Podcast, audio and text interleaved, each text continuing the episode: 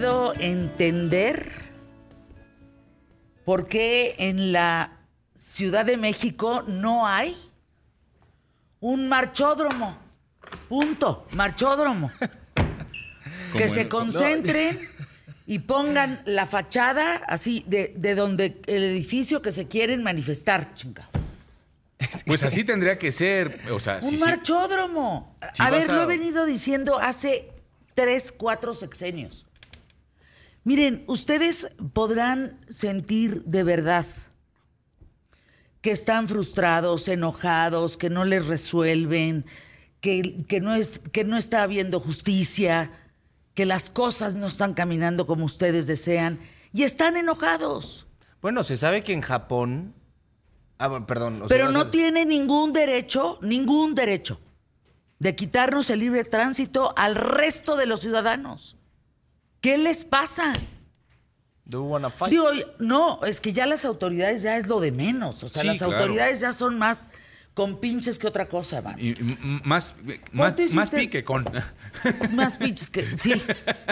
¿Cuánto hiciste de tu Dos casa? horas hice de camino. ¿Y de Dos normalmente horas, cuánto haces? 45 minutos. Yo hago siete minutos. ¿Y cuánto hiciste? No pude llegar a otra junta, casi una hora. Sí, no, no, está brutal. O sea, Tú vienes del otro es que lado es del mundo. impensable que en un tramo de siete, de siete minutos que estás contando. Siete. Una hora. Siete minutos.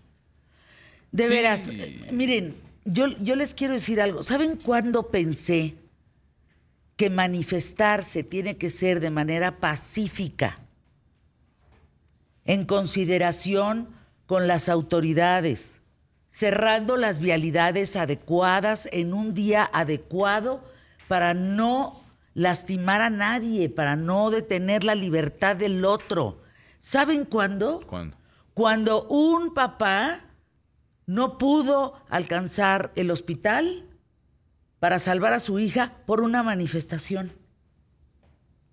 Hay gente con diabetes, hay gente que no ha desayunado, hay gente que no tiene medicamentos en la mano, hay gente que tiene una emergencia, hay gente que tiene un- una vida que llevar. No es posible. Miren, somos más o menos un poco más de 23 millones de habitantes en esta ciudad.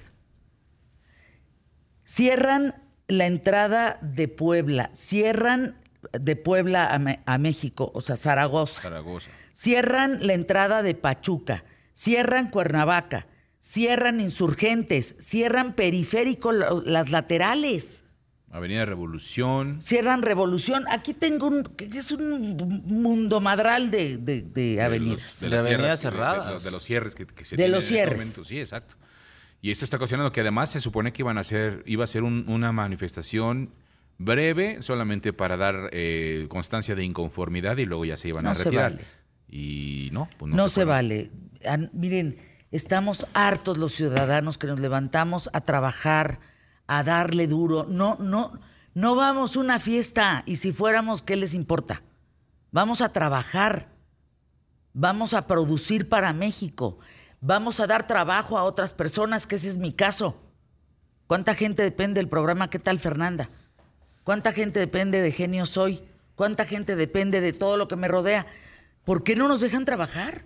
Lo que te digo que en Japón, si no me falla la memoria, leí un artículo que sus formas de manifestaciones es trabajar más.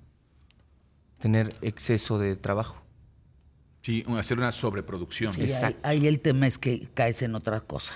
Igual. Eso nunca va a pasar en México, una sobreproducción, ¿verdad? Pero Lo que pasa es que también entramos caen en- en suicidio. Es tan grave que hoy, los viernes, ¿Es En parte del libro de Oppenheimer? Eso de los... no, ese es otro, otro trabajo. Eh, parte de los viernes exigen a los japoneses irse a su casa a las 4 de la tarde, sí o sí, para tener una vida social. Porque no la tienen. Sí, claro. Pero en el Es caso, por ejemplo, de aquí de la de las manifestaciones, Fer, este, Santiago, amigos, es, es una cuestión también de un círculo vicioso que no se rompe. Y es muy desafortunado. ¿Por qué? ¿Por qué lo digo? Rapidísimo. ¿Por qué?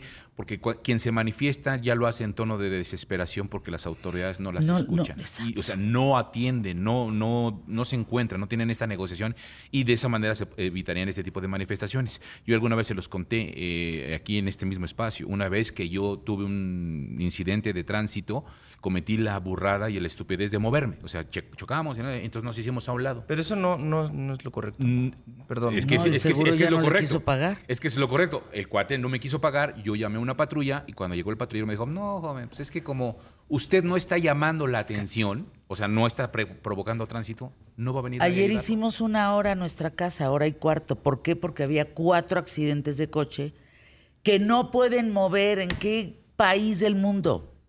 Porque entonces si los mueves, no hay seguro. Ay, no, no, no. Es, híjole. Terrible, No, ¿no? no, no. De veras, a las autoridades, ya, miren, ya sabemos con ustedes cuál es el tema. Tienen hasta una agenda. Aquí la tengo, la acabo de subir en, en la mañana. Agenda de previsiones, movilizaciones sociales 17 de octubre. Una marcha, cinco concentraciones, tres citas agendadas y seis plantones. Bolas. Ahí Sí, está. claro. Ciudad de México. Que es para que tomes tus precauciones, pero me ¿cómo precauciones? Me da un gusto, eh, pues el- un helicóptero. ¿a qué Sí, chino o será? sea, Oye, qué porque. Emilio tomó precaución y se aventó dos No. horas. Tú tomaste precaución, llegaste tarde. Yo tomé precaución, precaución en sentido contrario. Sí, no, no, No, es es pude, dije, no llego al programa, qué barbaridad. Y saliendo a tiempo, ¿eh? No pude ir a otra cita, en fin. Les digo a los, a los que tapan las, las vialidades, no se vale. Este país y esta ciudad no es de ustedes.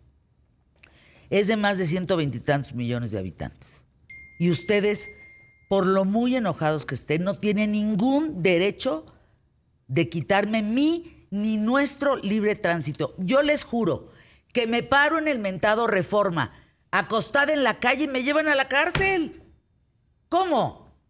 Me meten a la cárcel. Me llevan a la delegación o a la penitenciaría. Bueno, o- sí, sí, sí. Me Sí llevan. llevan a- a- a- a- yo, no podría hacer eso. No veo por qué otros lo puedan hacer. Si puedes, si juntas un grupito de 10. Te lo juro, ¿eh? No, O pues sea, qué- después horror. de cuántas personas se Con considera 10, una- con 10, con 10 ya puedes cerrar una calle. Vamos a arrancar el programa. De veras, denle una pensada. eh, no, no, no. Y las autoridades a ver si van construyendo la iniciativa privada, pues un marchódromo, ahí para que den vueltas, así. Se encanijen, den vueltas y dejen de estar jorobando a toda una ciudad que qué ganas de estar en Parral, Chihuahua ahorita, fíjate. Qué ganas de estar en, Puerto Vallarta mejor. bueno, o en... Huatulco. O en Acapulco. Acapulco. O, o Cancún. En el Juangas Ponlo Palace. en el programa. ¿El qué? bueno En el. Juangas Palace. Me dio mucha risa. El Juan el. Juangas Vámonos Palace. al Juan Palas ahí Juan de, Palace. de Juan Gabriel. Bueno, ya arran- no sabe la entrada y el programón. Vamos hoy por el mejor programa, solo hoy, quién sabe ayer, quién sabe mañana. Empezamos pie derecho. Quinta hora.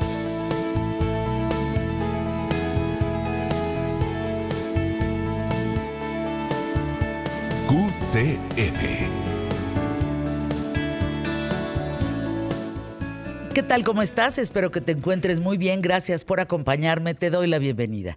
Mi nombre es Fernanda Familiar y hoy en QTF quiero platicarte quiénes fueron grandes amigos, por ejemplo, de Gabriel García Márquez. Fíjense, a lo largo de la vida tuvo, no se imaginan, todas las amistades increíbles en el tema profesional, escritores, periodistas, gente de publicidad. Pero el mero y de los meros, meros petateros fue el escritor y poeta colombiano Álvaro Mutis. También Álvaro se na- naturalizó mexicano. Siempre estuvo presente en las vivencias y memorias del Gabo, de su libro. Eh, Mutis fue el primer lector y crítico de la novela Cien años de soledad, considerada, pues nada, así, nada más premio Nobel de literatura. En el prólogo, por ejemplo, de la mansión de Araucaima y otros relatos de Álvaro Mutis, el mismo Gabo cuenta que su amigo es quien recibe el primer manuscrito de Cien años de soledad y si no me equivoco, lo escribe en una máquina que le regala a Álvaro Mutis. En fin, revela que el inicio de su éxito como novelista se debe a un ejemplar de Pedro Páramo que le regala Mutis, diciéndole, ahí tiene, para que aprenda, a ver si se le pega algo. Dice y decían por ahí que Gabo con la lectura de Juan Rulfo, pues aprende no solo a escribir de otro modo, sino a tener siempre listo un cuento distinto para no contar el que ya estaba escribiendo.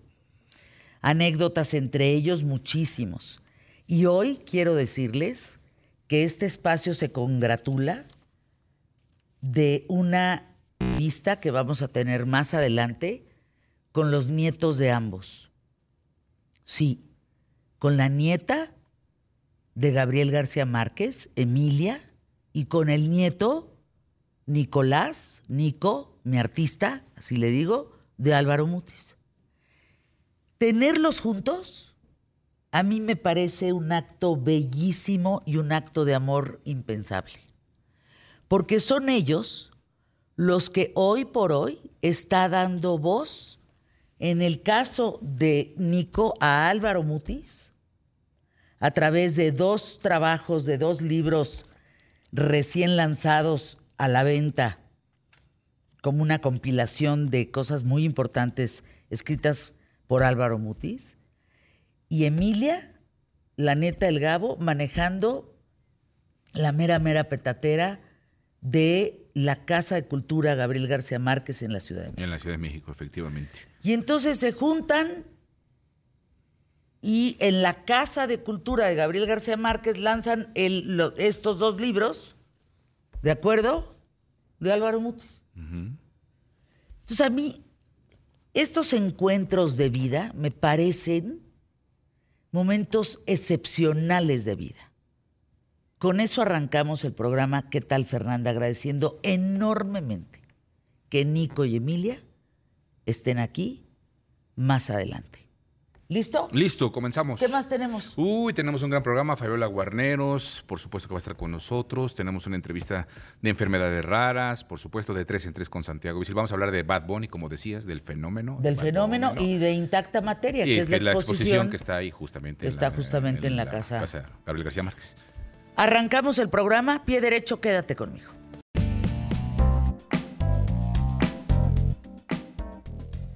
¿Han escuchado jazz argentino?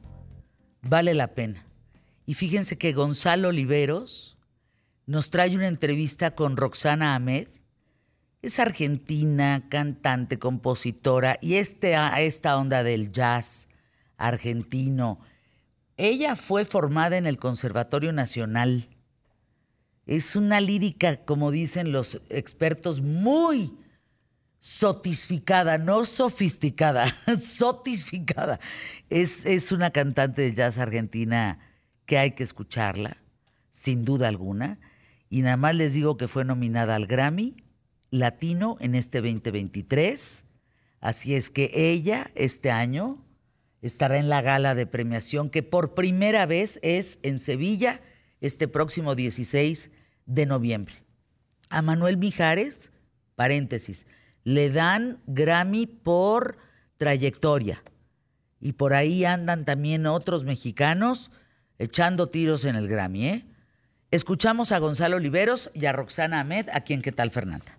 Buenos días, Fernanda. Fíjate que hoy tengo como invitada a la jazzista Roxana Ahmed. ¿Cómo estás, Roxana? Me da gusto saludarte. Muy bien, mucho gusto conocerte. El gusto es totalmente mío, pero para la gente que en una de esas no sabe mucho de ti, ¿podrías platicarnos un poco de ti? Pero cómo no. Eh, mi nombre es Roxana Medi, como mi acento lo delata, soy argentina, eh, aunque hace casi 11 años que vivo en Miami, en Estados Unidos, y un poco por casualidad nos mudamos para acá. Eh, y en su momento, yo que ya tenía una carrera en Argentina como cantante de jazz fusión, siempre he trabajado combinando un poquito los géneros.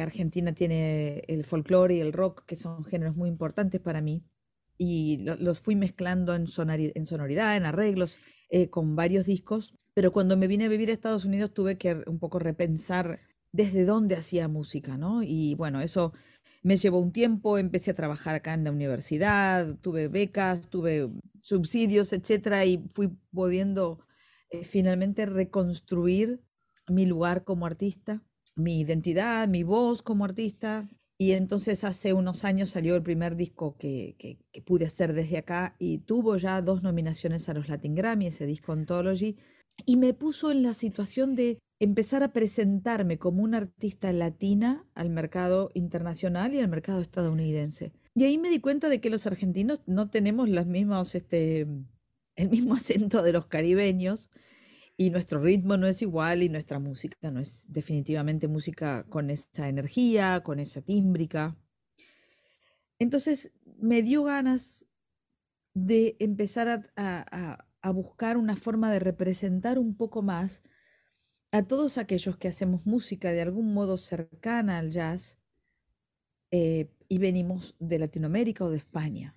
Así que con, sin mucho tiempo, porque estábamos haciendo, yo estaba haciendo otro trabajo también, otro disco, em, me puse a trabajar en esto de, buscar algunos invitados muy especiales que quisieran confiar, ¿no? que tuvieran la confianza de, dejarme producir este trabajo, que era mi noveno álbum ya, pero igualmente.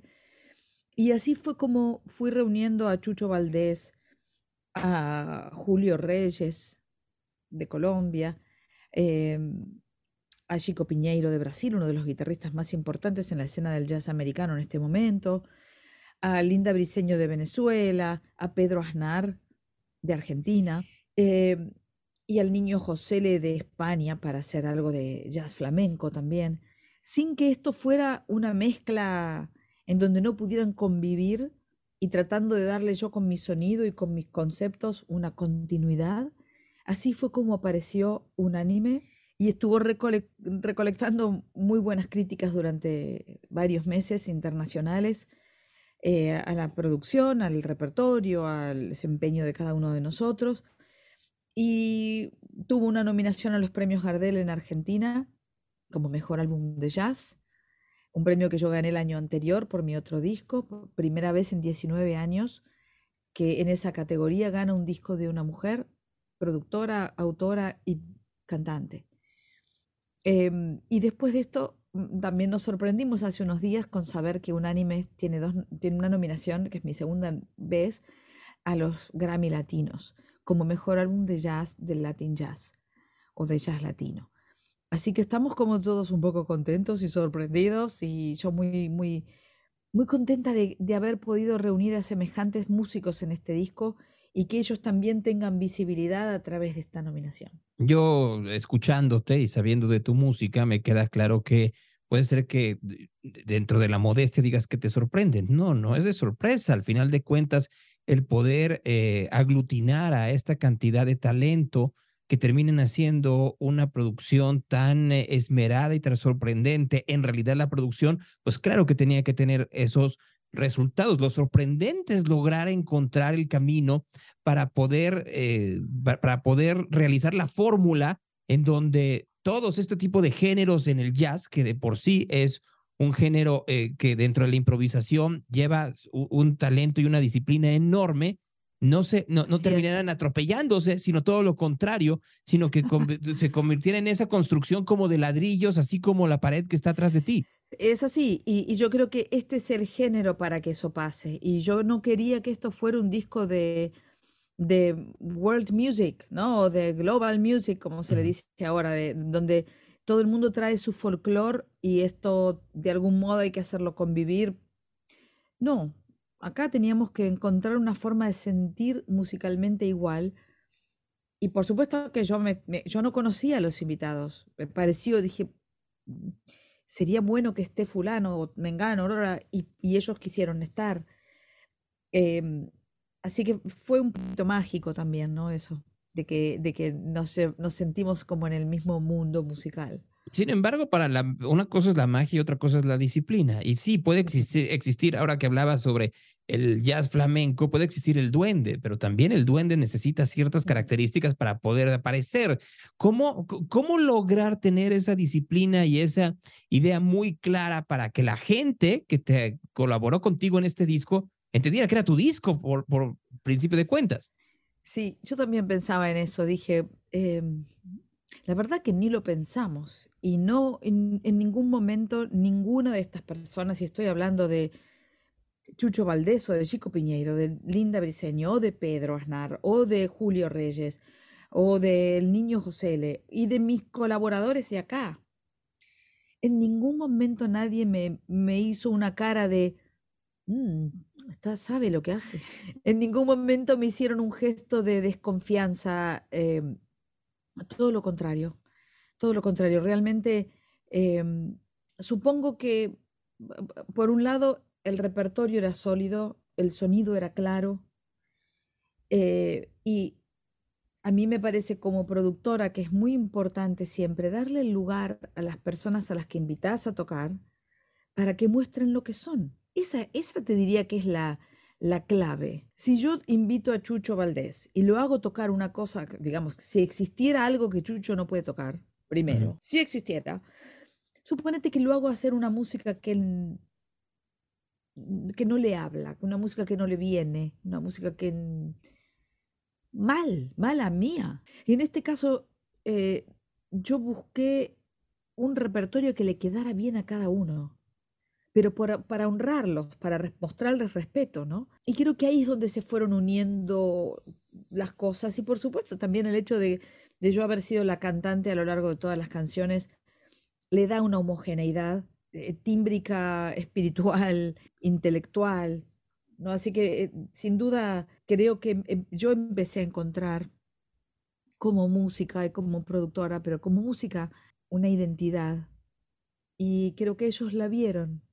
Y entonces se dejaron llevar un poco por, esta, por estas ideas y, y salió más fácil de lo que yo me hubiera imaginado. ¿En qué momento se queda a un lado el papel del intérprete y del artista para dar paso al productor? Que uno pensaría que es lo mismo y no, se convierte en algo bien complicado. La verdad es que casi todos los artistas independientes nos cambiamos de sombrero, como se dice, ¿no? Todo el tiempo. Eh, llegás al estudio y te ocupas de que el desayuno esté preparado para los músicos mientras estás viendo que las partituras estén impresas para todo el mundo, mientras estás viendo qué te pusiste porque la cámara empieza a filmarte y vos no sabes qué, te pusiste, mientras estás pensando si hiciste suficientes ejercicios para cantar, es mucho, es mucho.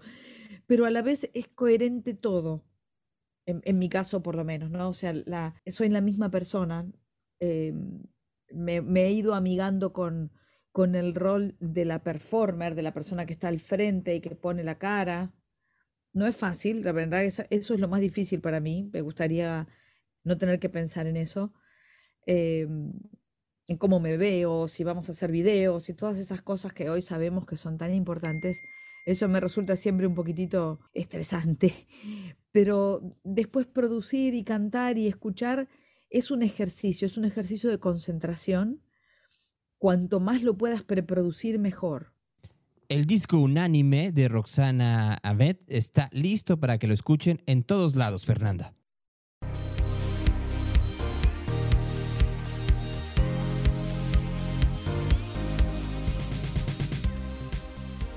Emilia, mi querida Emilia, qué gusto saludarte. Bienvenida a los micrófonos de ¿Qué tal, Fernanda?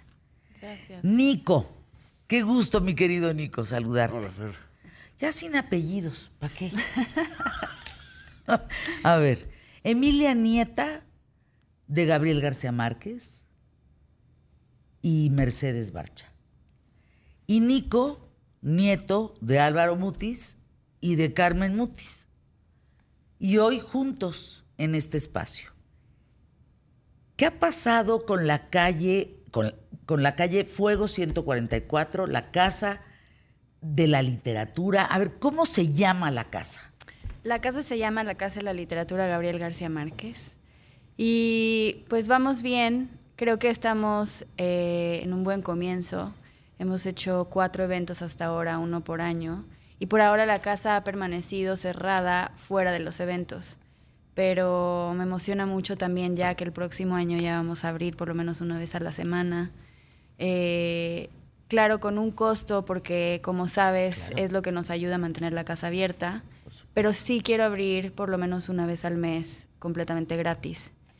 Entonces, pues estamos en ese plan, pero ya estamos como un poco más formalizando que se pueda ir más seguido, que la gente esté más al tanto de, de que pueden ir cuando sea, ¿Qué? A ver, Emilia, ahorita voy contigo, Nico, ¿Cómo con el tema de, de Álvaro Mutis, pero de esto que acaba de pasar hace unos días.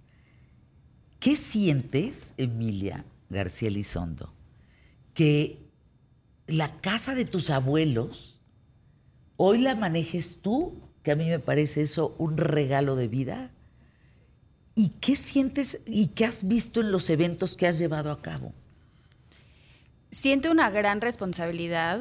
Creo que, como tú bien sabes, tanto Gabo como Mercedes eran tan grandes y tenían tanta generosidad y eran personas a mí es una gran responsabilidad estar llevando este proyecto.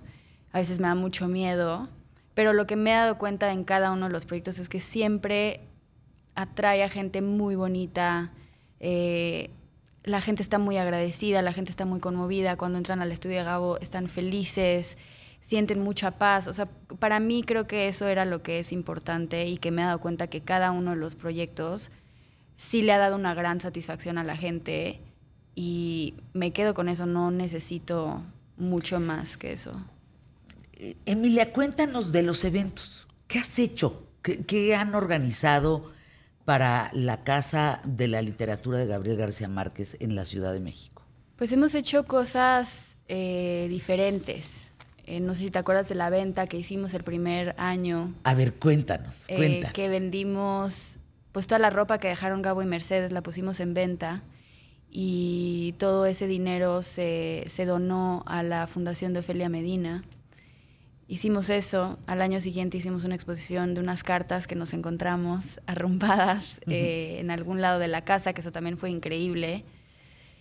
Ahora estamos haciendo esto de Álvaro, que es poesía.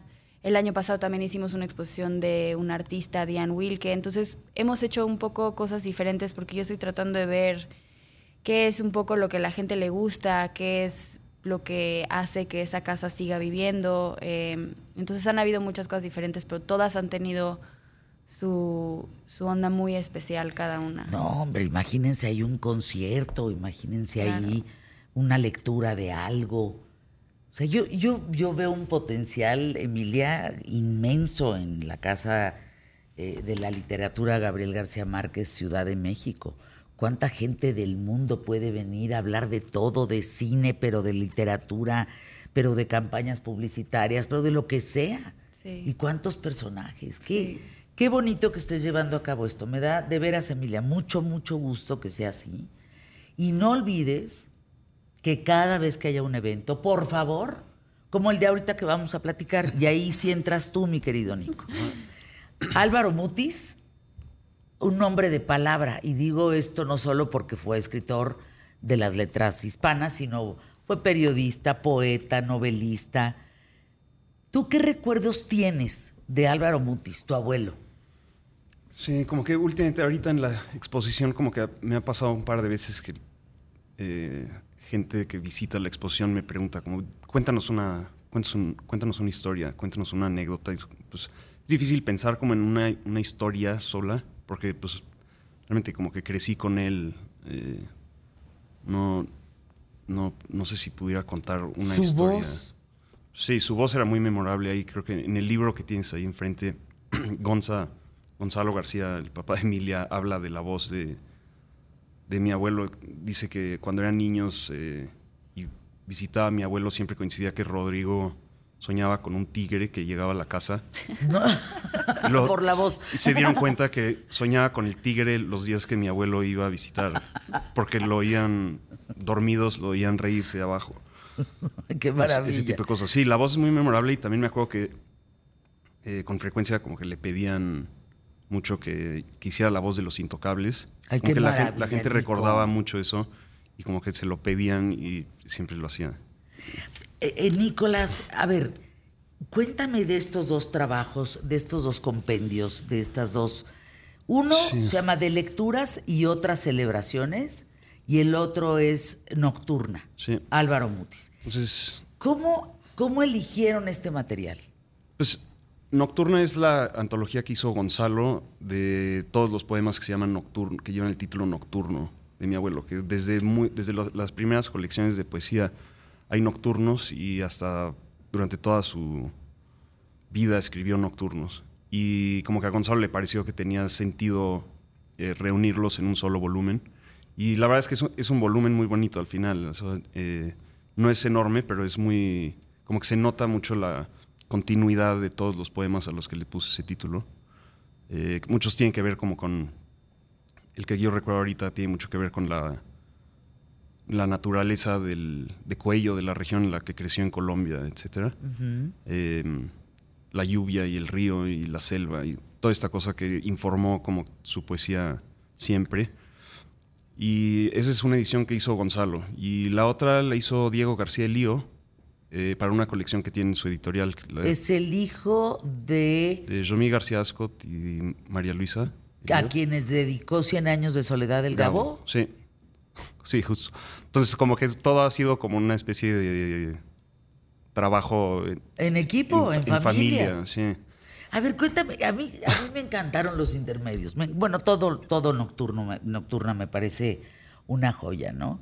Esa, eh, eso que escribe de Gabriel y el Águila Azteca, que le llama el famoso capitán de la esperanza, es bellísimo, ¿no? Es una cosa muy bella. Pero a ver, cuéntame, cuéntame de intermedios Los- eh, en sí. Querétaro, porque hay en Niza, en Constantinopla. Sí, todo ese libro en realidad es una colección de textos en prosa breves que eh, aparecieron en... Mi abuelo tuvo varias columnas en periódicos, eh, como textos que estaban, habían estado sueltos y había habido algunas antologías que son muy difíciles de conseguir, que no se han reeditado, entonces creo que fue buena idea de Diego eh, hacer una nueva edición con, con esos textos. Y los intermedios en específico son, son textos como de no sé qué sería, eh, como digamos, de, como ficción histórica de alguna manera, como que cada intermedio es un texto muy breve dedicado a, dedicado a amigos, pero muchas veces están dedicados justo a como a hijos de amigos, porque hay uno dedicado a Diego, hay uno dedicado a Gonzalo y uno a Rodrigo. Eh, entonces como que hay esta cosa como de escribir para la generación que seguía, creo, que es muy sutil, porque pues es una dedicatoria, pero... Híjole, es que ahorita que estás diciendo, Nico, de veras es un tema de generaciones. Sí. Y pues son textos donde el protagonista es como un personaje histórico, pero como que se- el tratamiento que se le da es como, como si fuera una persona cualquiera. El que, el que yo recuerdo es el de Händel, que es como un- una persona que está tomándose una cerveza en la, en el, en la riviera del, del Támesis en Londres y de repente empieza a soltar pistas como que al día siguiente se va a estrenar El Mesías en Dublín, pero él no va a estar. Entonces como que empiezas ahí a darte cuenta que de, de quien está hablando es de Händel, el que se está tomando una cerveza. Y hay otro, hay otro, hay otro de, Maximiliano, y como que ese es el tratamiento. O sea, como que son textos muy breves sobre personajes históricos contados de una manera, pues, como creo que diferente, no sé. A mí me parece increíble cómo... Fíjense, ayer que terminaba de leer estas dos obras maravillosas, de veras con una calidad. Además, en el caso de Nocturna, ¿de quién es culpa la T? La T, ese rematito que tiene la T, es una cosa bien bonita. Eh, pues Gonzalo es tipógrafo Claro. y pues él hizo como todo el, el- el formado del texto del libro, pues es lo que él hace. Si Entonces, las como que- T's terminan como en un copetito así, Sí, Gonzalo tiene unas tipografías muy elegantes. Con, muy bonitas, muy con elegantes. ligaturas muy bonitas. sí. Un día a ver si, si viene a platicarnos. Algún día fuimos a una imprenta juntos Ay, wow. y qué barbaridad, cómo le sabe. O sea, pues es que es su vida, es, es lo que le gusta. Pero fíjense, pensaba en, en el Ransom Center eh, para irme a corte comercial y regresar con esta exposición que ahorita vamos a platicar dónde, a qué hora y demás. En el Ransom Center, en el Ransom Center está Virginia Woolf, está Joyce, eh, está Faulkner, está el Gabo, no estoy segura si está Proust, Borges. está Creo. Borges. eh, y en medio de todos ellos, Álvaro Mutis. No está la obra de Álvaro, pero Álvaro ha tenido que ver con todos Sugerido. y sugerido en sus escritos. Entonces me parece, no sé, me quedé con eso ayer. Esa es una parte como muy bonita de la exposición porque tal vez la mitad del contenido es correspondencia y justo hay una mesa entera de Gabo. A ver, vamos con eso. Anuncios QTF y lo platicamos.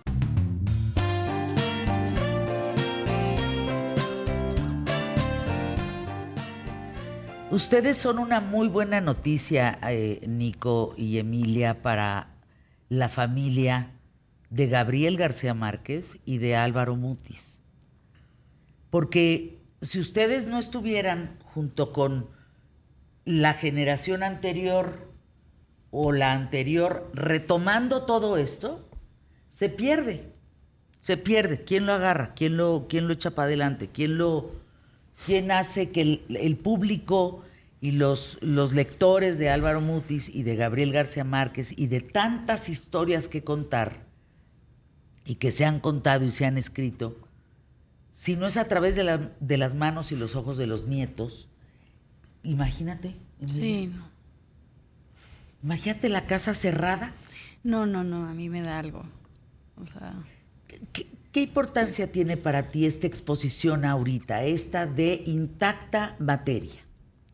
este en específico para mí tenía una importancia muy, creo que local y familiar. Como que era muy importante para mí poder trabajar con Nico y estar un poco más cerca a Carmen también y poder meterme como en la intimidad que me he logrado meter con Gabo, pero en otra familia que también es muy cercana.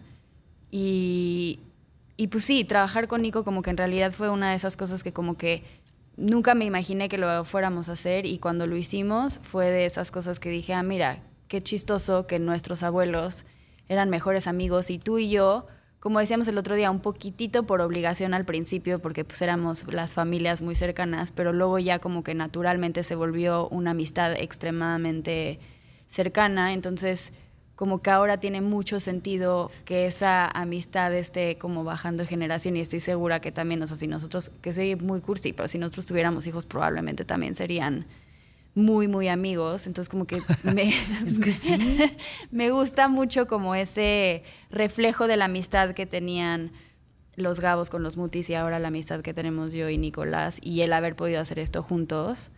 No, no, no. Imagínate para Carmen lo que esto representa, Nico. Para Sí. Carmen Mutis, tu También- abuela. Sí, también creo que como que se siente muy diferente que justo lo que decíamos, como que esto es como una cosa que hicimos todos, todos somos cercanos, todos conocimos a mi abuelo y como que realmente el interés no es más que un poco como celebrar el centenario y es como una cosa como súper íntima y muy personal, que es muy diferente que cuando lo hace como una, no sé, una, un- una institución cultural o cuando lo O hace una una, una agencia, o editorial o que una agencia. ver, ¿no? Entonces, como que ahí el enfoque es completamente diferente y creo que la, exposición es como muy, muy, eh, de alguna manera como tal vez eh, indulgente, porque fue, es, como, es como un proyecto que hicimos nosotros, un poco para nosotros. O sea, y es verdad que es algo que queremos que vea la gente y como que a mí Ah, me ¿podemos interesa... ir? Sí, claro. O sea, nosotros que estamos, el público más inteligente de la radio y la televisión en México, ¿puede ir? Pues para eso estamos aquí, sí. Eh, ¡Ah, qué maravilla! A ver, cuéntenos. La- ¿Cómo le hacemos para ir? la exposición está abierta sábados y domingos de 11 a 6. Y, Como vayan llegando. Eh, sí. Sí. El, el precio de entrada son 350 pesos. Muy bien. Y este fin de semana voy a estar yo cuidando la exposición. Y el siguiente fin de semana va a estar Emilia cuidando la exposición. Entonces, Entonces- de, a ver, va de nuez. Fíjense, ¿eh? Para Sí, quien eso me es lo más la- importante de todo. No, claro, para quien me escuche en la República Mexicana, eh, de 11 a 11 a Seis. 6, Sí. sábados y domingos. Sábados, solamente sábados y domingos, este fin de semana Y el que sigue. y el que sigue. Ajá. ¿Estamos? Y Sí. creo que estaría padre que visitaran cuando estuviera Nico, porque Nico tiene un, o sea, tiene una manera muy bonita de hablar de la exposición, como era su abuelo y sabe tanto de eso. Creo que es el, un buen fin de semana un- ir cuando esté. Nicolás. Entonces, tú puedes ir, la dirección cuál es, o- o me inscribo, o qué hago. Fuego Fuego 144 Fuego 144 en el Pedregal. en el Pedregal, en la Ciudad de México, sur de la Ciudad de México. No tienen que pedir cita, solamente es con llegar entre un horario de 11 y 6. Pagas tus 350 pesos para entrar a la Casa de Literatura de Gabriel García Márquez y ves la exposición de Álvaro Mutis pa- por los 100 años. Así es. Eh, sí, que el subtítulo es eh, justo el, arch- el archivo de Álvaro Mutis en su centenario. Como que ¿Qué fue lo que más te llamó la atención de la exposición? El material, eh, pues, esa es- ha sido como la pregunta más recurrente. Creo que el, de alguna manera, tal vez el primer poema que encontramos. eh, Ay, con- qué bonito, mi artista. Con una nota, una nota suya eh, explicando cómo este es, este es el primer poema que escribí antes de entrar a trabajar en el radio, justo. Mi abuelo entró a trabajar en el radio a los 17 años y como que ese poema es del 43, entonces tenía 19 años tal vez. Eh, Imagínate los micrófonos de ese tiempo. sí, cuenta, cuenta que no, que no le gustó y lo... No, no habrá tenido uno por ahí guardado, un micrófono. No creo. Pero sí, al parecer lo tiró a la basura y luego en la noche se arrepintió y lo al día siguiente lo alcanzó a rescatar. Seguía ahí. Entonces ahí está, ahí está el papel todo arrugado que como que da fe de que es verdad la Miren, eh, son muchas emociones porque entras primero a la casa donde vivieron más de 50 años Gabriel García Márquez y Mercedes Barcha. Eh, Eso, eso ya de entrada es un golpe de amor. O sea, es un golpe importante a la vista, importante a... Porque allá adentro pues está el papá, está el abuelo, está el escritor, está el amigo. Y ella, bueno, ¿qué les digo? Yo siempre he dicho que sin ella él no hubiera existido eh, tan plenamente como lo hizo y como fue. Y luego encontrarte que dentro está la exposición de su gran amigo, que por cierto le regaló no la máquina de escribir para escribir 100 años. No estoy seguro. ¿eh? Eso es algo que viene en muchas notas, fíjate. Y yo no, no, no- bueno, salvo ustedes o, o quizá Gonzalo o, Rodri- o Rodrigo o Carmen, la propia Carmen, que sepa de si realmente le regaló o no. Pero lo que sí es un hecho es que el primer lector, entiendo, amigo fue él, ¿verdad? Pues sí, eso dicen. Eh, creo que cuando estabas escribiendo 100 años en la Casa de la Loma, como que Gabo, ellos lo- los visitaban diario, creo, y Gabo enseñaba avances todos los días. Y al parecer como que mi abuelo durante el, el resto de la semana, de una, entre una visita y otra, platicaba estos avances con gente que proponía cambios y luego eh, a Gabo para cuando le llegaba otra vez su propia versión ya estaba completamente alterado y decía como y a veces a veces decía que estaba mejor Fíjate. sí como Dice- el teléfono descompuesto De- El teléfono descompuesto. Estoy impactada, Fernanda, con la reunión de los nietos. ¿Qué es esto Twitter? Sí, Twitter. Pero fíjense que qué terror no, es que ellos se adoran, o sea, es que ellos son amigos de siempre. O sea, todos han crecido juntos. Y fíjense que, pues sí son, han crecido en familia, han viajado juntos, han, todo, todo, finalmente lo han hecho juntos. Ahora, dime algo, Fer. O sea, yo, yo no puedo llegar a 6 y 10, no, trata de llegar a las 6 en punto. Como que- Sí, sí, sí, o porque sea. no le va a dar tiempo, yo creo que por el trabajo. Es Fuego 144 en el Pedregal, Ciudad de México, y ahí llegas, pagas tus 350 pesos y ves de 11 de la mañana a 6 de la tarde, solo sábado y domingo, este fin de semana, y el, el próximo, próximo.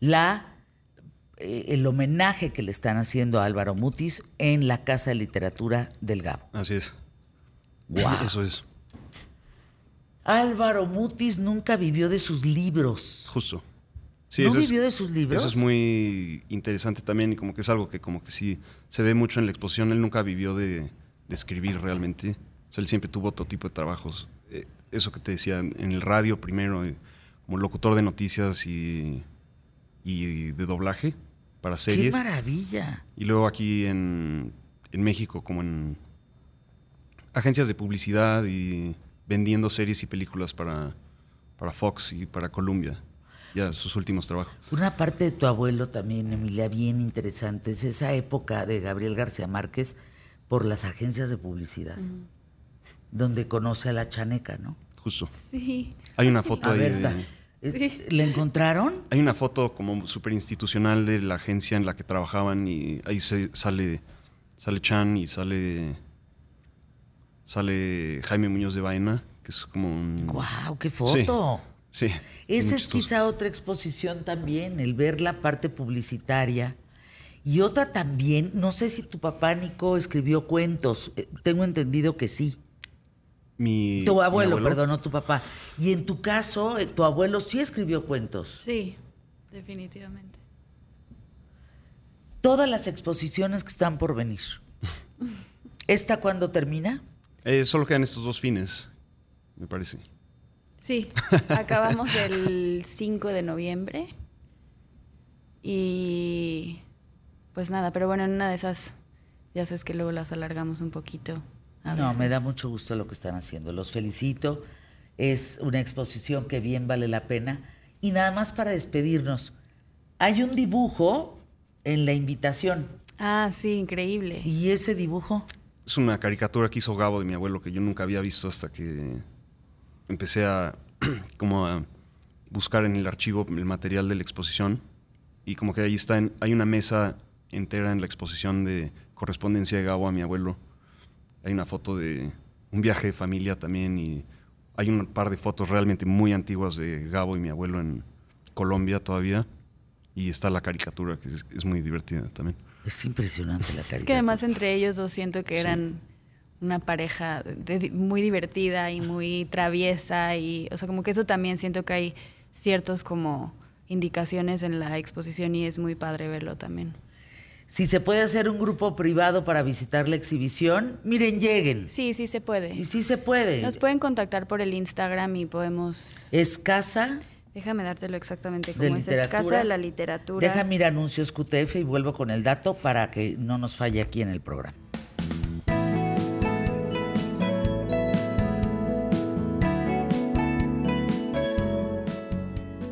Vamos a hacer un reto. A ver cuánto, cuánto logramos público más inteligente de la radio y la televisión en México. Agarren sus teléfonos. Si están manejando, oríllese a la orilla. Este, y sigan la cuenta Casa Gabriel García Márquez. Y entonces van a entrar, es un logo color naranja que dice Casa de la Literatura, eh, Casa de la Literatura y al centro dice Gabriel García Márquez. Y es el Centro Cultural. La directora es Emilia García Elizondo, que está en Fuego 144, Jardines del Pedregal, en Ciudad de México. Ahorita tiene 6.700 y tantos seguidores. Y aquí viene toda la información de Intacta Materia, la exposición de la que hemos hablado. Viene eh, la exposición que se hizo de Diane Wilke, Se vale tocar. Vienen fotografías del Gabo y de la Gaba, pues, increíbles, increíbles, de verdad. Mira, con Carlos Fuentes, el premio Nobel a los 40 años, del escritor que sí tiene quien le escriba. En fin, vamos ahorita, ya se atracó, o cómo se dice, ya se Atoró. atoró. Pues ahí vamos en 20 más. Ahí la llevamos pian pianito. ¿Qué hacemos con las visitas privadas? Ahí mismo en Instagram. Sí, cualquier duda que tengan me pueden escribir. Yo intento contestar lo más posible eh, y dar información pertinente, pero sí, también tenemos visitas privadas, entonces por ahí les puedo dar más informes. Perfecto. Gracias, Emilia. Gracias, Nico. de verdad, para ti, mí, Fer. Nicolás Guerrero y, y mi querida Emilia García Elizondo, es un honor tener a los nietos, que además los quiero mucho, juntos, verlos juntos trabajando estos proyectos. Me parece bellísimo, me, me conmueve mucho. No, imagínate cómo estaría Mercedes de que estuviera yo aquí contigo. No, no, no, no, no, no, estaríamos las dos en el Sí, sí, chisme sí. así de... A ver, ponle, a ver, sácale, a ver que vuelva mañana.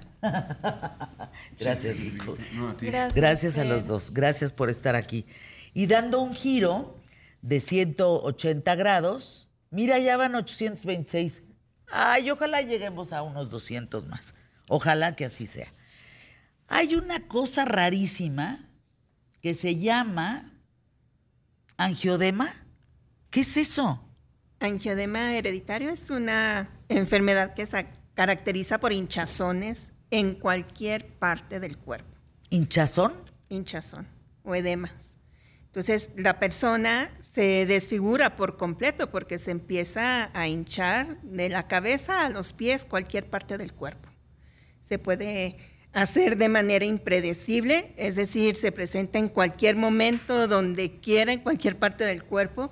Y esto es muy importante porque cuando se presenta en la garganta, en la laringe, puede ser mortal. Como le puede dar tiempo de llegar a un hospital o morir durante el trayecto al mismo. A ver, ¿se parece a celulitis infecciosa? No, no, para nada. Esta es una enfermedad genética, se hereda. Ah. Entonces aquí, eh, por cada embarazo, hay un riesgo de que se pueda heredar la enfermedad en un 50% por cada bebé. Entonces, eh, el embarazarse es un volado porque no sabes si van a hacer con la O sea, ¿Es enfermedad. algo que existe mucho en México? Es una enfermedad catalogada dentro del rubro de enfermedades poco frecuentes, de baja prevalencia o raras. Eh, en México la prevalencia es de 0.9 por cada 50 mil habitantes y está subdiagnosticada porque realmente somos muy pocos los que contamos con este diagnóstico, alrededor de 335, cuando el estimado para esa prevalencia debería de ser alrededor de más de 2.300 eh, personas que padezcan angioedema hereditario. ¿Tú Entonces, tienes eso? Yo tengo angioedema hereditario. ¿Y cómo empezaste a sentir los primeros síntomas? ¿Qué se siente? Eh, como empecé desde muy bebé, antes del año de edad, eran dolores abdominales que Ah, el pediatra los catalogaba como cólicos.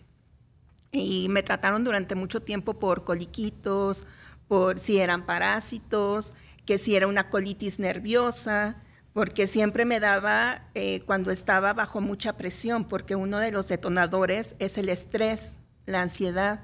Entonces todo eso detonaba las crisis y pues de bebé decían, bueno, esto es un coliquito y me trataban, se me inflaba la pancita y decían, "Al rat- puede ser la leche, eh, cámbiensela o háganle masajitos y bueno, yo seguí mi vida y siempre con las hinchazones en el abdomen, porque pues eso se inflama todo el intestino y eran unos dolores terribles. De hecho, a mí me tuvieron que hacer quitar el apéndice pensando que era una apendicitis y no era nada, era una crisis de angioedema.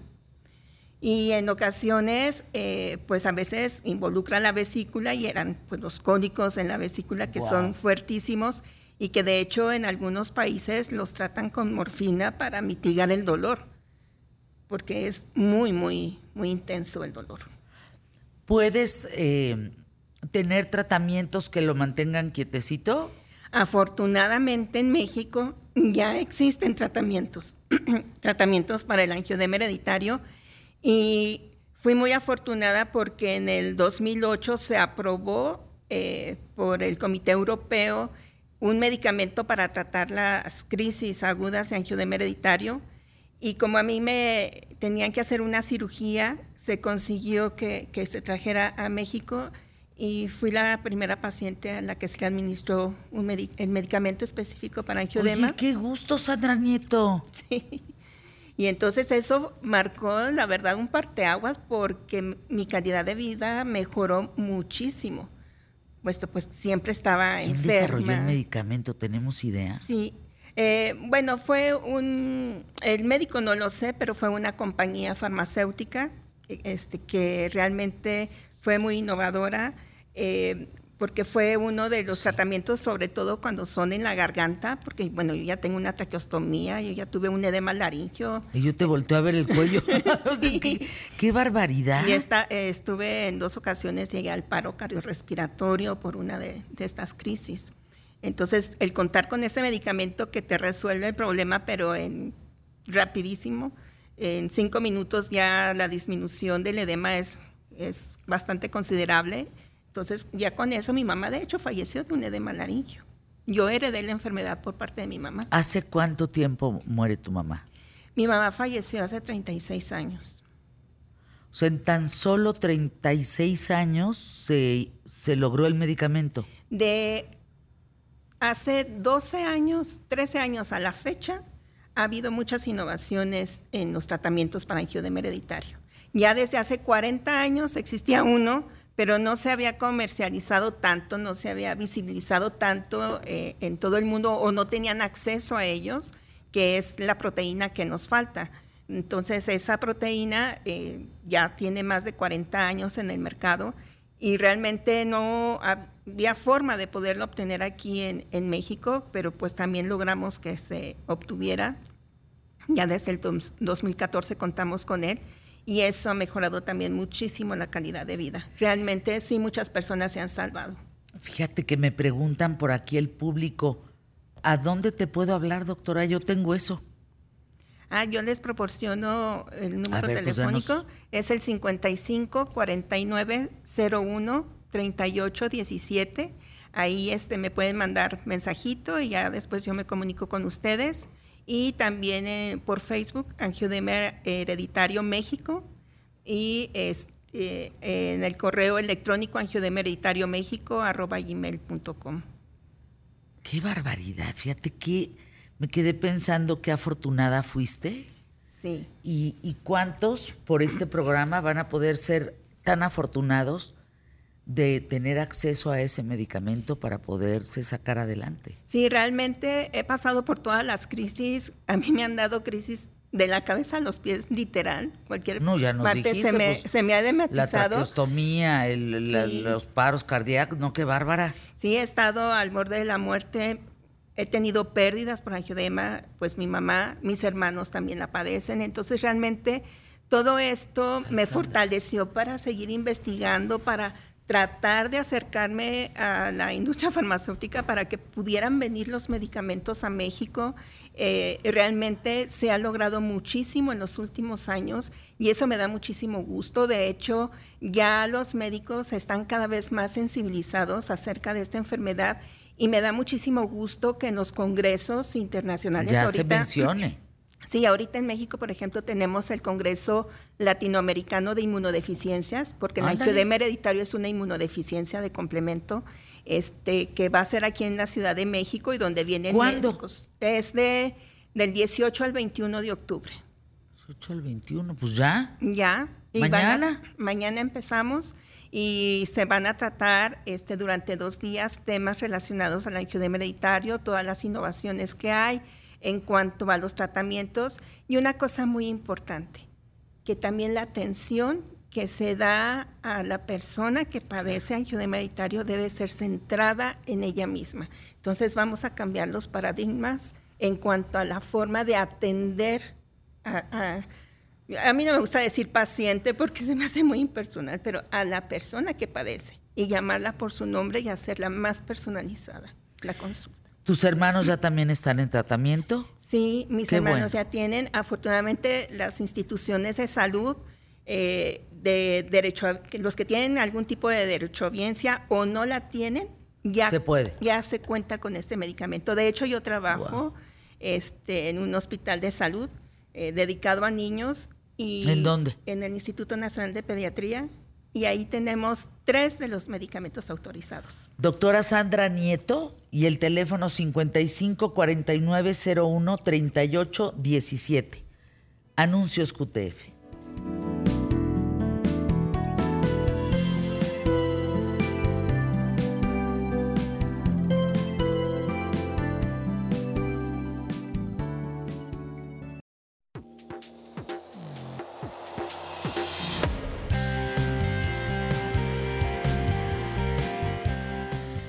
Pues fíjate, Fabiola querida, que mientras te presento como subdirectora editorial de Excelsior, Fabiola Guarneros, 500 personas mueren en los recientes segundos en la franja de Gaza por el ataque al hospital Al-Ali.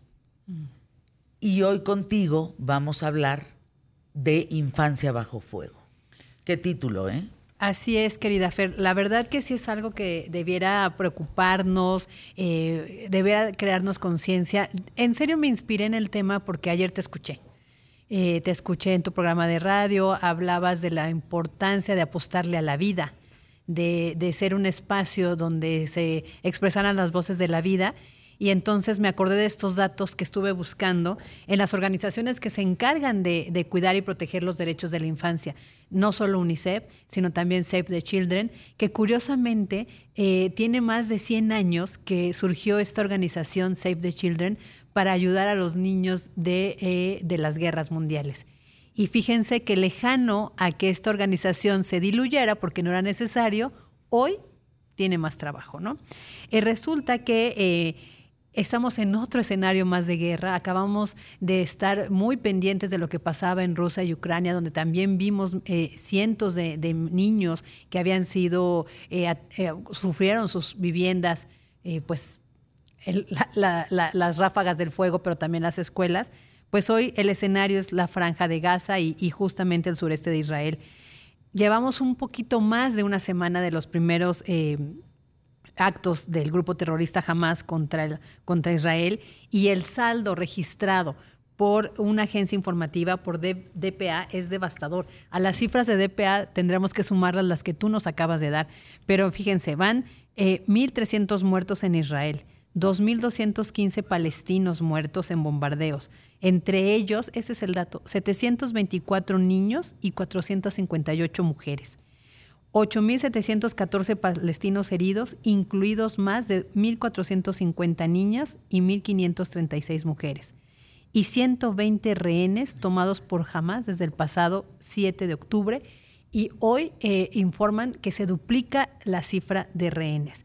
Es decir, las víctimas más vulnerables otra vez son los niños, las niñas asesinados, los heridos, los mutilados, los secuestrados o los que fueron separados por sus familias o quedaron huérfanos. Escuchaba en estos testimonios de, de gente que sigue escondida en los búnkers o en estos refugios, eh, de historias, eh, unas las escuchaba aquí con Fernanda y otras con Pascal Beltrán del Río. Escuchaba a las mujeres decir que eh, mientras los padres se pusieron de escudos humanos, si una niña o un niño corría, pues al final quedaba separado de su familia. Es decir, estaba escondido o escondida, pero no sabían en qué casa. Había otras familias que estaban refugiadas, que habían recibido a otros eh, chiquitos y chiquitas separados de sus padres ya. Imagínense todo el terror que se está viviendo y justo es de los dos lados, ¿no? Eh, Save the Children advierte que estos niños y niñas se enfrentan a riesgos inimaginables por su seguridad pero además las consecuencias que va a traer a largo plazo, que tiene que ver con su salud mental. Depresión. Es que ese es el tema. Claro. Exacto. Claro. De, depresión, Fer, pesadillas, autolesiones, no. pues los niños que empiezan a hacerse pipí, ¿no? Mientras está pasando la oscura tienen noche. Tienen miedo, tienen mucho miedo. Imagina, miren, yo hoy en la mañana me imaginaba estar en un constante bombardeo, uh -huh. del de, ruido. Uh -huh de cuándo se va a acercar más, cuándo. O sea, imagínate cómo empieza tu mente a trabajar como un mecanismo de defensa y de alerta uh -huh. para no morirte. Ahorita que dices eso, Uy, me acordé no. de la escena de una película, de estas películas de escena de, de guerras de la Segunda Guerra Mundial, donde ella, se acuerda, es, es, no me acuerdo el nombre de la película, pero ella es enfermera. Y eh, ella va a tener que trabajar con los nazis para poder salvar la vida de su hijo. Pero ella se da cuenta de que su hijo está mal, o que está herido porque están escondidos en el refugio y están los bombardeos. Entonces, en el en, mientras están esos estruendos, los niños están dormidos pero están saltando en la cama y el hijo de la enfermera no salta. Entonces ella ve que dice, algo está pasando. Todos los demás en la inconsciencia, en el, en el duermevela, están saltando los niños y este no. Entonces es cuando va, pide ayuda y como hablaba eh, el, idioma, el alemán y el polaco, pues la, utan, la, utilizan de intérprete y de además wow. de ayudar. El pueblo la condena porque piensa que está ayudando a los nazis. Lo que ella quería salvar a su hijo. Y, y esta imagen me recuerda porque efectivamente el, los niños atemorizados no, no, tenían un sueño tranquilo y este niño aparentemente no sentía nada, pero es que estaba pues ya lastimado, ¿no? Bueno, fíjense, en Gaza los ataques aéreos han arrasado con, vivi con viviendas, perdón, al menos en, en zonas urbanas tres escuelas y hospitales. Pero lo mismo pasa del otro lado.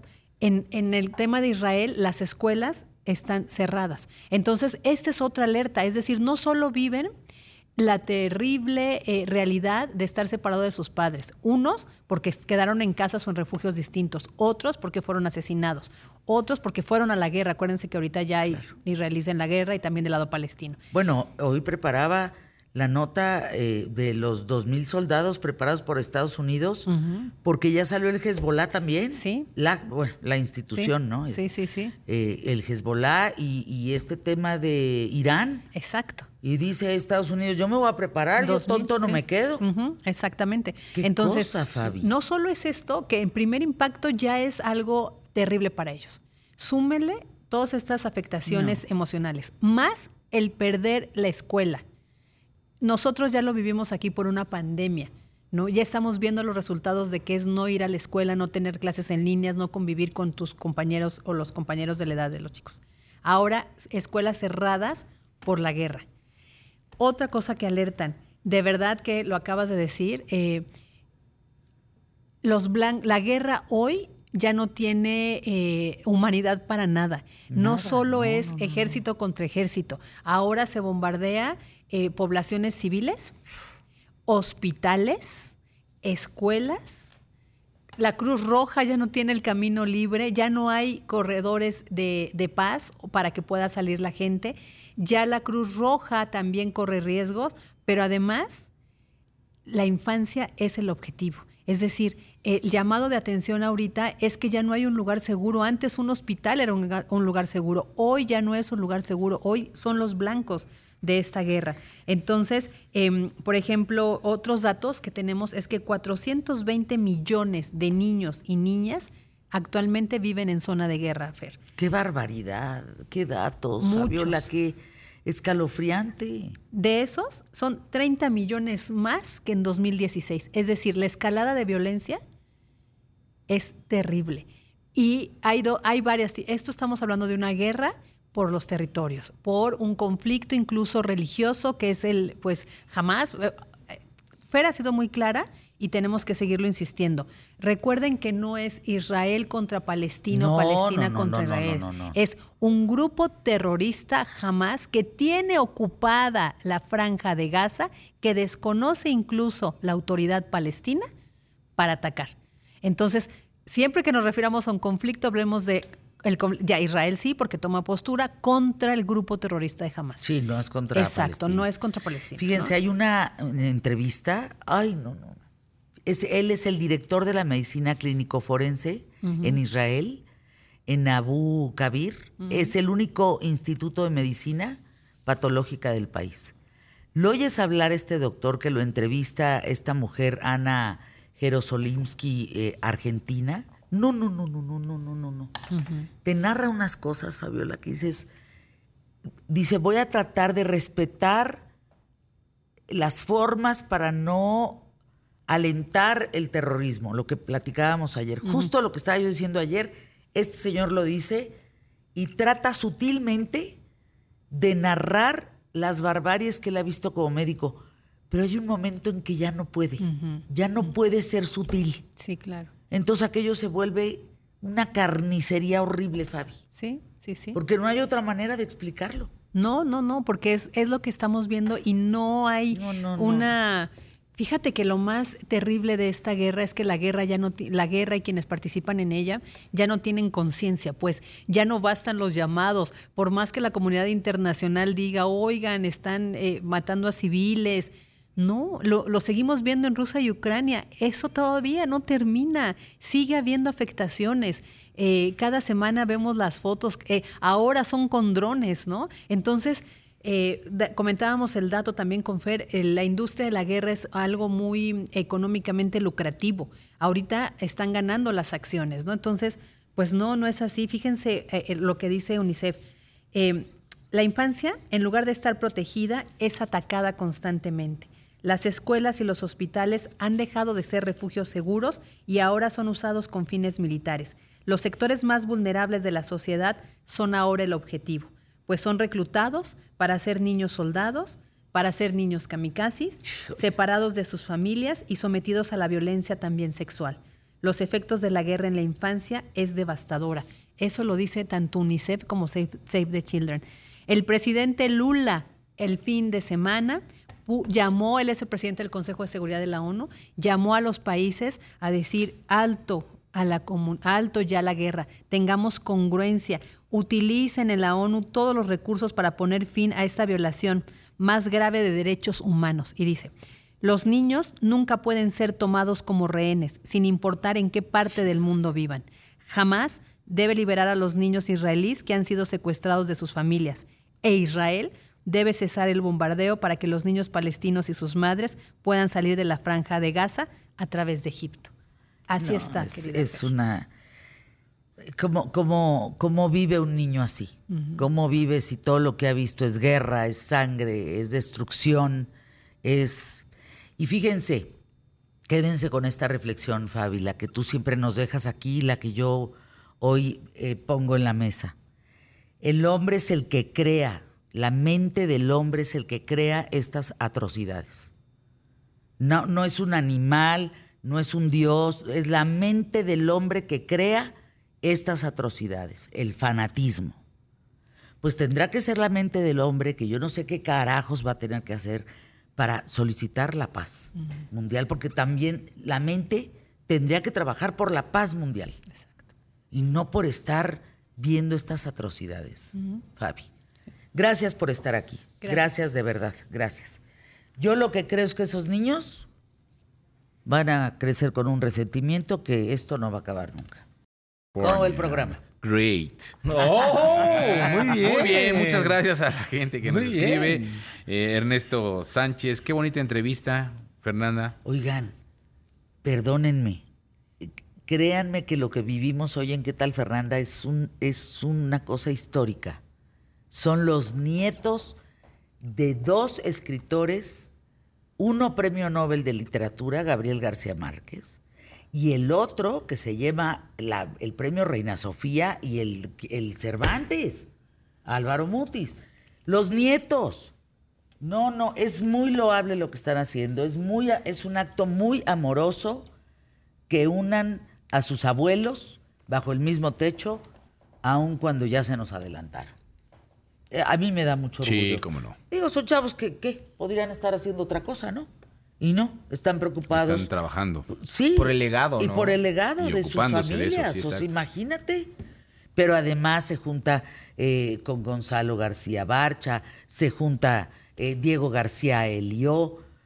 No, a ver, son los hijos de aquel boom. Es decir, los hijos de- del. A ver, el Gabo dedica 100 años de soledad a una pareja.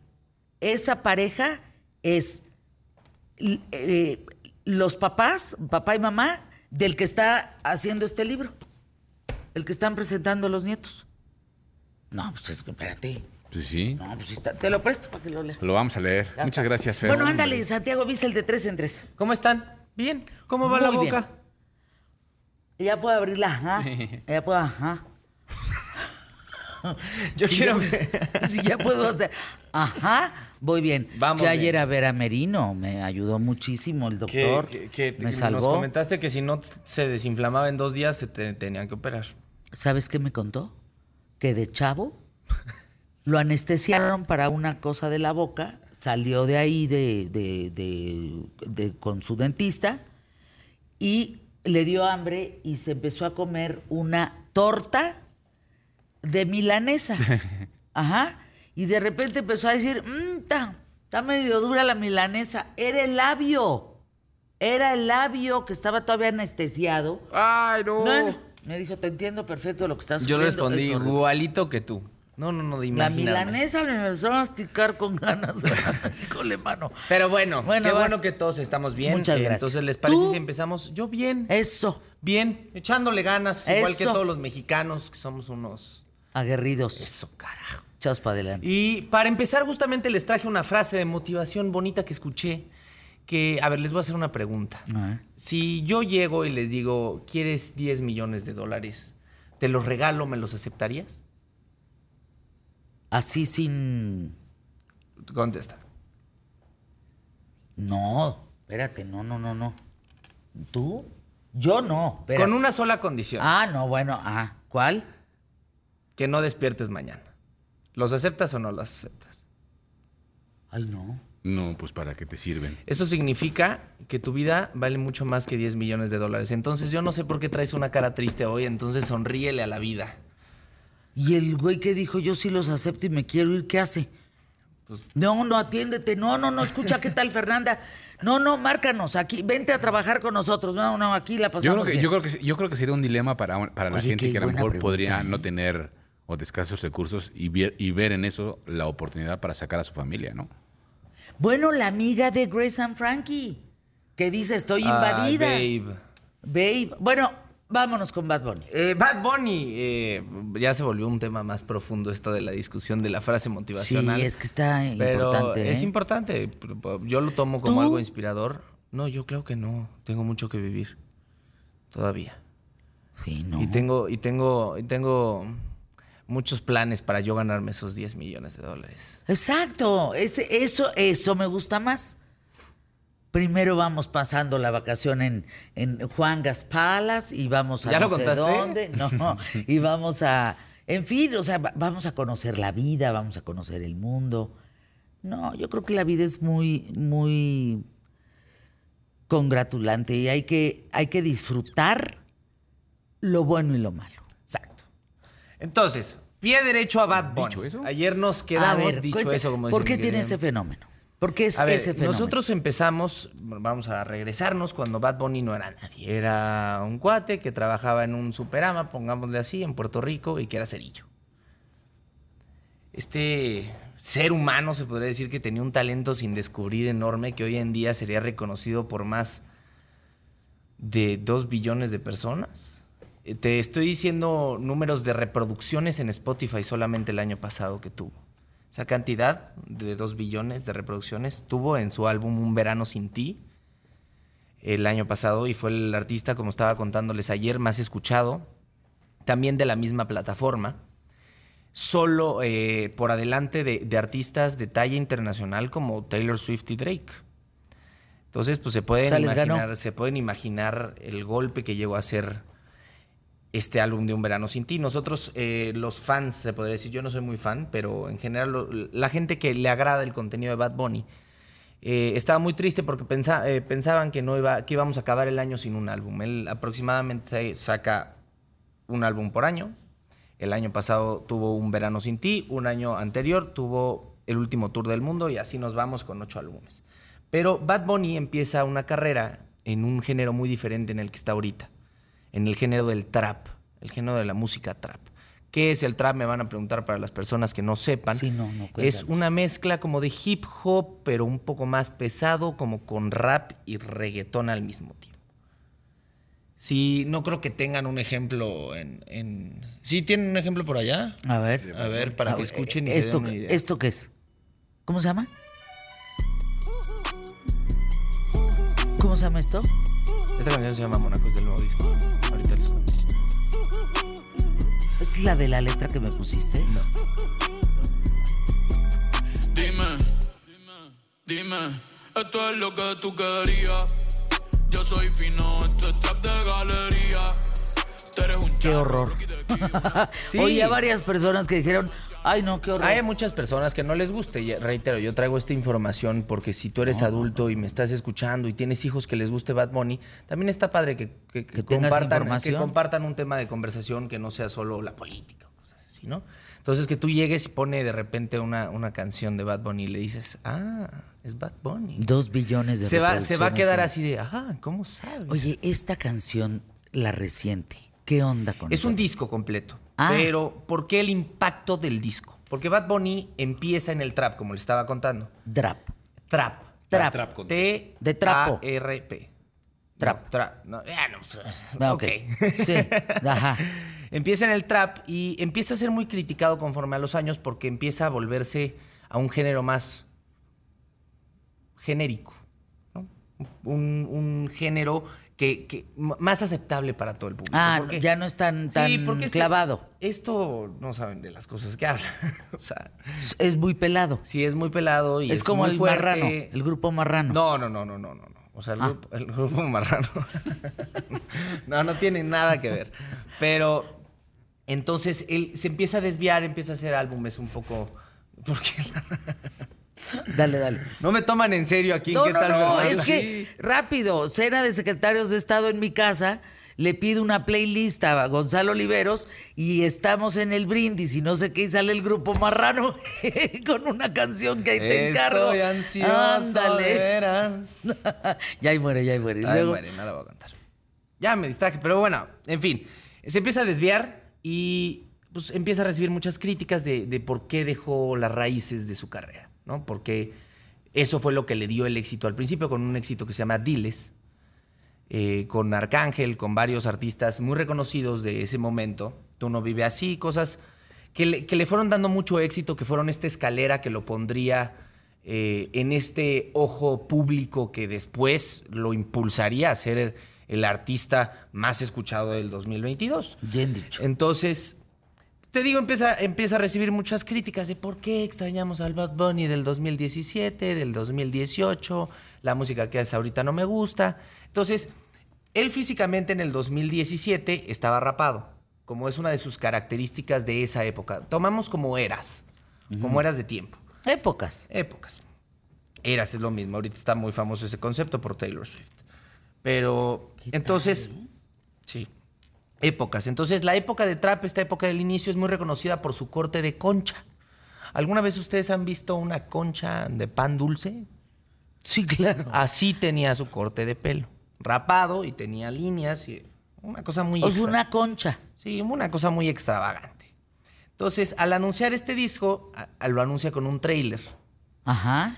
Y ¿Ya nos vamos? Híjole, man. Está buena la Y anuncia, el- anuncia su disco y después de no darse, no haberse visto en ojo público, se quita una La concha. capucha que trae y está rapado otra vez, que eso nos indica a los fans que va a regresar al trap.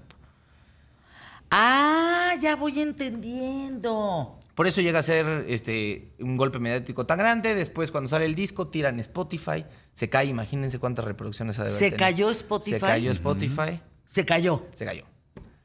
A ver, no. No, pues, ¿qué? ¿Mañana le seguimos? Sí, si quieren en la entrada para poder recomendar Pero canciones. mañana estás en Torreón. Ay, mañana estoy en Torreón. Ah, qué bonito. Sí, mañana estoy en Torreón, por allá Pascal, por allá todos. Así es que se quedan en imagen mientras algunos volamos, otros no. Y gracias por hoy. Gracias Santiago Bissell, gracias Emilio Gracias, Valles. Vidrio. A continuación, Paco Sea, sea, Sea como como sea, sea. imagen. Bye.